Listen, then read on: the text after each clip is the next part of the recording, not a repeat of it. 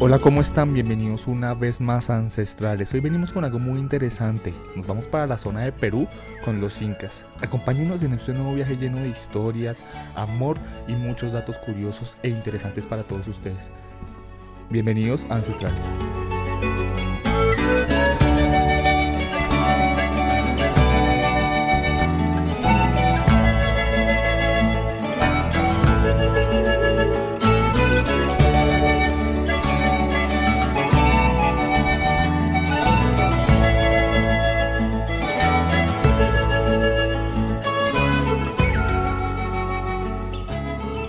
Incas no fueron un pueblo, una tribu, sino un clan, una familia dominante surgida del pueblo quechua,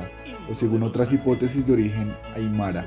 en el antiguo Perú y que desde el centro político del Cusco, en el antiplano andino, extendió su poderío por norte y sur, formando un gran imperio de más de 4.000 kilómetros de largo, al que llamaron Tahuantinsuyo. Las tradiciones incas se atribuían la creación y difusión de la cultura del área peruana. El origen de los incas está envuelto en una leyenda. En algunas de ellas no oficiales consideraban como héroe civilizador a Huiracocha, procedente de Tihuanaco, la tradición inca, a Manco Capac, hijo del sol, y a su esposa Mama Ocllo, asimismo procedentes del lago Titicaca, que habrían llegado al Cusco, de cuya región les hacen oriundos otras leyendas, en una fecha dudosa que se sitúa en el siglo X el 11, el 12 y el 13. En Cusco establecieron la soberanía del clan inca, limitado a la ciudad y a su zona, desde donde se extendió lentamente al principio a las regiones próximas, sometiendo a las poblaciones quechuas. Se sitúa al comienzo de la cultura inca hacia 1250, concluyendo su primer periodo hacia 1438. El fundador de la dinastía inca, Manco Cápac, Siguen después otros 12 reyes o incas que forman el incario peruano. Los cinco primeros incas procedían del barrio de Urín Cusco, es decir, Cusco Bajo. Desde el Inca Roca, siglo XIV, pasó la hegemonía a Anán Cusco, Cusco Alto, desposeyendo la dinastía a Manco Cápac. El noveno Inca, Panchacuti o Panchacutec Yupanqui, a mediados del siglo XV y el décimo Tupa o Tupac Inca Yupanqui en la segunda mitad del siglo XV. Lograron formar el imperio, el Tahuantinsuyo, desde el sur de las sierras actualmente colombianas hasta el centro del territorio de Chile, teniendo como límite oriental la montaña, que desde la selva amazónica y occidental la costa, incluyendo la meseta bolivariana, con las tribus aymaraes. Huanya Capac, sucesor de Topa Yupanqui, extendió ligeramente el límite septentrional hasta el punto indicado y por el oriente conquistó la garganta de Cajamarca, pero al morir cometió contra toda tradición el error político de dividir su imperio entre sus dos hijos, Huascar y Atahualpa, dejando a Huascar el reino de Cusco con la parte central y meridional de Tahuantinsuyo y a Atahualpa, nacido en Quito, país que había conquistado la parte septentrional con esta ciudad por capital, lo que originó enseguida la guerra entre los dos hermanos.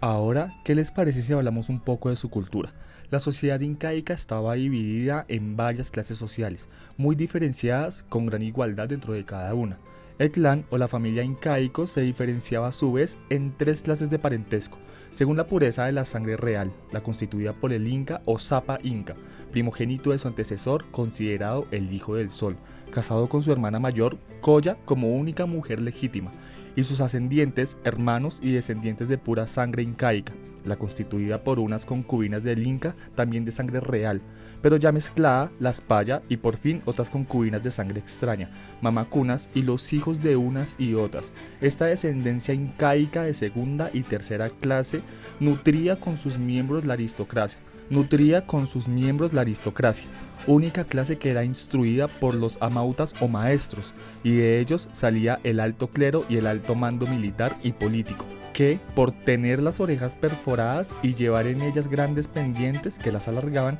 les llamaron por los españoles orejones.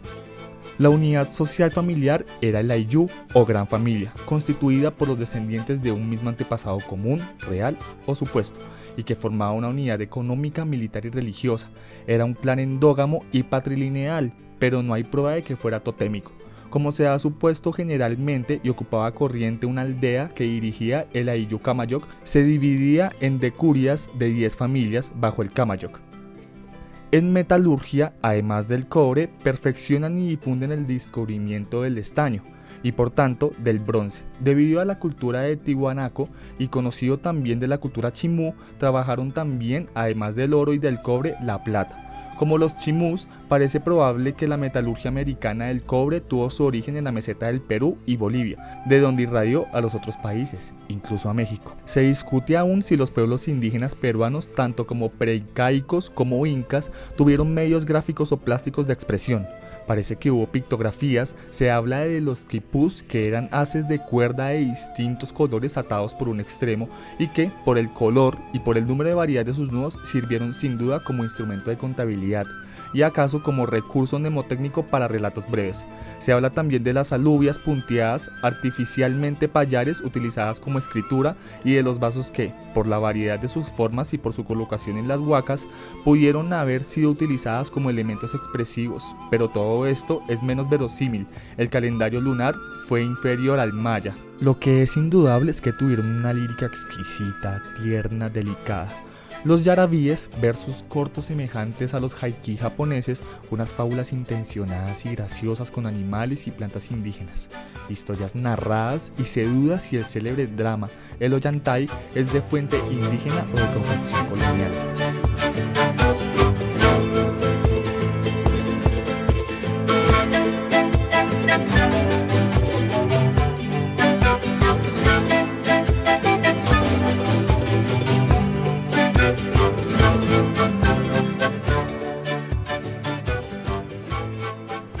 Su religión tenía un fundamento sabeísta, pues adoraban al sol Inti, la luna Quilla y las estrellas, cuyos movimientos seguían desde sus intihuatanas u observatorios, lugares de observación y de adoración. Pero este sabeísmo tendía al monoteísmo, ya que en su principal dios era Huiracocha o Viracocha, el dios creador y héroe civilizador, aunque en la práctica el dios más venerado era el sol. Es famoso el canto a Viracocha, conservado traducido por tradición, solo comparable por su genial intuición divina entre las oraciones gentiles. El canto del sol del faraón Akenatón, Mamaquilla era la luna, y Yapa el dios del trueno, y adoraban también a la tierra Pachamama, al mal Mamacocha, ambas divinidades femeninas, y a las estrellas. Ahora hablemos un poquito de la actualidad inca. En la actualidad, estos pueblos se autogestionan a través de la agricultura y la confección de tejidos, entre otras actividades artesanales.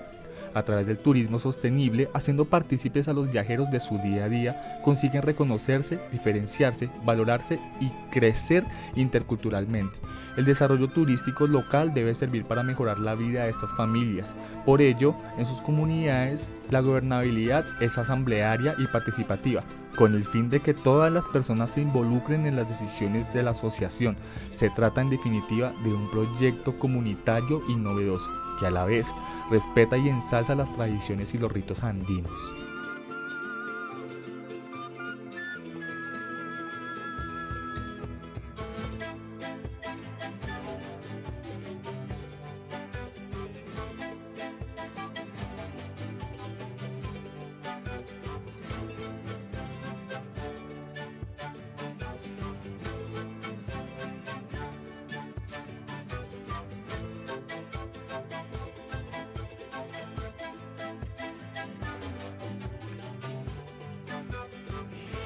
Y de los Andes del Perú empezamos a hacer un recorrido en esta reflexión, justo eh, llevando a cabo toda esta sabiduría ancestral que vienen a dejarnos las tribus incas que habitaron en algún momento de la existencia de la humanidad los altos, los altos cerros de la serranía del Machu Picchu y la zona aledaña, Cusco, Ollantaytambo y Aguascalientes. Y bueno, em, gran parte de toda esta parte de la reflexión que traigo en este momento es más allá de todo el tema cultural y los ritos al sol, el tema de la siembra y el cómo se desarrolla una civilización eh, cerca de, casi 1500 años atrás, dejan unas grandes huellas que nos permiten hoy en día toda la humanidad, pero en especial al pulmón eh, más grande del mundo acuífero, como lo es América Latina, conectar con todas estas justas señales que nos fueron entregadas desde esa sabiduría ancestral. Y es que los incas vienen a contarnos mm, a través de la historia, a través de su arquitectura y sus construcciones, los acueductos, la forma de la siembra, inclusive los animales que habitan esta zona, las llamas o las alpacas, que se han vuelto muy famosas por estos tiempos a nivel mundial, ¿Cómo fue su forma de, coexistir en, esta, en este ecosistema? ¿Cómo diseñaron sus rutas y cuál era su relación desde la cosmovisión, desde la religión, desde la adoración a la Pachamama, desde su conexión con el dios Sol, que era, digamos que una de las, em, pues sí, como de los pilares de creencia de ellos? Y como inclusive cuando uno, quienes han tenido la oportunidad de visitar el Machu Picchu, hay una parte donde uno hace el camino del Inca que dura aproximadamente una semana si se arranca desde la ciudad de Cusco, que es como em, el estado pues eh, que está más cerca hacia lo que ya lleva a Ollantaytambo y luego hacia Aguascalientes. Hay una entrada por esta zona, que es justo la que cruza el río antes de, llegar a la parte alta de esta estructura, que es ya como propiamente los templos del Machu Picchu y todo lo que se ve en las fotos, muy populares, por cierto, a nivel mundial. Está la entrada que se llama Puerta del Sol. Y de hecho hay una representación gráfica arquitectónica allí que es muy semejante a un sol y que en ciertas estaciones del año divisa, inclusive como la entrada del sol, la salida por poniente, e ilumina inclusive la parte donde se supone frente al Machu Picchu estaba, Ollan- estaba mm, Picchu, que era donde estaba como el guerrero o la persona que cuidaba la seguridad del pueblo que habitaba allí. En este camino, básicamente, ellos también reflejan mucho su eco de cosmovisión y de cómo era su forma de relacionarse con la Pachamama, pero sobre todo de Mama Yuna, que era como llamaban a, a- su luna, a su luna. Todas estas tribus, en especial esta, se movía mucho en cuanto a las cosechas y demás por las lunaciones. Las lunaciones, al igual que las otras tribus, como las anteriormente mencionadas, los iguazú, los em, mayas, los aztecas, toltecas, etcétera, muchas de estas tribus, si hay algo en lo que conviven o algo en lo que convergen en común, era, era su forma de moverse a nivel de la agronomía, de la siembra, de designaciones eh, dentro de sus tribus o su forma de cosmovisión dentro de la sociedad. Un factor importante del que muy poco se habla a través de cómo fue el desarrollo de los incas es que muchas de estas señales o las formas de cómo ellos, eh, digamos, se relacionaban con la tierra era un gran respeto y una adoración a la cual, digamos, no se le ha dado mucho énfasis, pero sin duda alguna es importante mencionarla porque la mujer jugaba un papel bastante importante para esta tribu en especial ya que varias de ellas eran como las sacerdotisas asignadas, que eran algunas de ellas, eh, digamos, las que se le designaban ciertos roles, y también de acuerdo a eso las nombraban dentro de su, dentro de su comunidad para desempeñar como la sacerdotisa, la partera, la mujer que designaba a partir de las lunaciones el tiempo en que las cosechas iban a darse, a llegar, inclusive en cómo estructuraron todo el tema del acueducto, que es algo maravilloso y que aún hoy en día los arquitectos, arqueólogos, sociólogos, eh, historiadores estudian en esta parte del mundo de Perú, a través cómo las, las señales fueron entregadas por las mujeres de acuerdo a sus, digamos, conexiones más allá de cosmovisión, de pronto en procesos meditativos de los que aún se sigue haciendo investigación, entregado por estas mujeres que de pronto tenían una conexión mucho más fuerte con la tierra, pues en esas épocas inclusive lo que se conoce como la luna o la menstruación, el periodo del ciclo menstrual de la mujer, se sembraba para que la tierra tome- también tuviese como ese abono que atribuyéndose al tema de, de como de honrar a la tierra, era una forma de que germinaran las semillas mucho más sanas. Y de allí que se le atribuye como este gran don de pronto de, jefe de tribu, de la sabiduría femenina, a este factor importante dentro de la astrología, dentro de la ancestralidad eh, inca, como lo fueron las mujeres. Inclusive si vamos a retomar todo lo que es la zona de los Andes y la zona donde habitaron todos los incas, eh, tenemos pues al día de hoy se, se, conoce todo lo que son las líneas de Nazca, que no por menos no se pueden divisar a, de vista cercana, es decir, para poderlas ver hay que tomar un vuelo y sobrevolar todo lo que es esta zona de Nazca. También tenemos cómo era la relación de acuerdo con el pisco, con la gastronomía, que recordemos la gastronomía de Perú es algo supremamente que que los destaca a nivel mundial porque es una gastronomía muy particular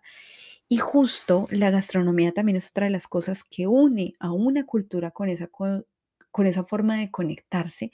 con otras partes del mundo y también con esa conexión plena con la tierra en cuanto a los tributos de lo que nos es dado y lo que nos es otorgado, se agradece al Padre Sol y a la Madre Tierra por cuanto nos son otorgados para nosotros coexistir en esas tribus nómadas de esa época y que inclusive hoy en día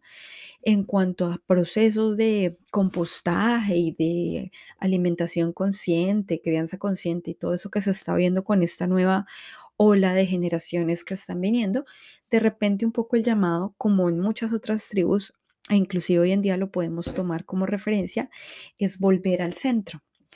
que inclusive se dice, vivamos como el sol según los calendarios, el calendario inca es precioso, al igual que todos los otros calendarios, se movían por las lunaciones con ciclos de días de 28 días, que es cuanto dura la fase de la luna en, en volver a la sombra y luego en reflejarse bajo la luz del sol. Pero sobre todo es como eso, como podemos de repente movernos bajo la emocionalidad, es decir, relacionarnos como humanidad siendo conscientes desde que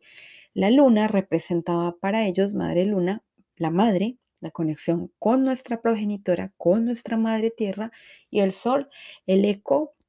eh, la forma de brillar de todas esas tribus, de los incas, de los quechua, de los mapuches, y todo lo que hizo eh, pues presencia en todo lo que fue la cordillera de los Andes, desde Tierra del Fuego hasta casi Colombia, que allí ya vienen a existir otras tribus, pero que en su época los incas tuvieron presencia,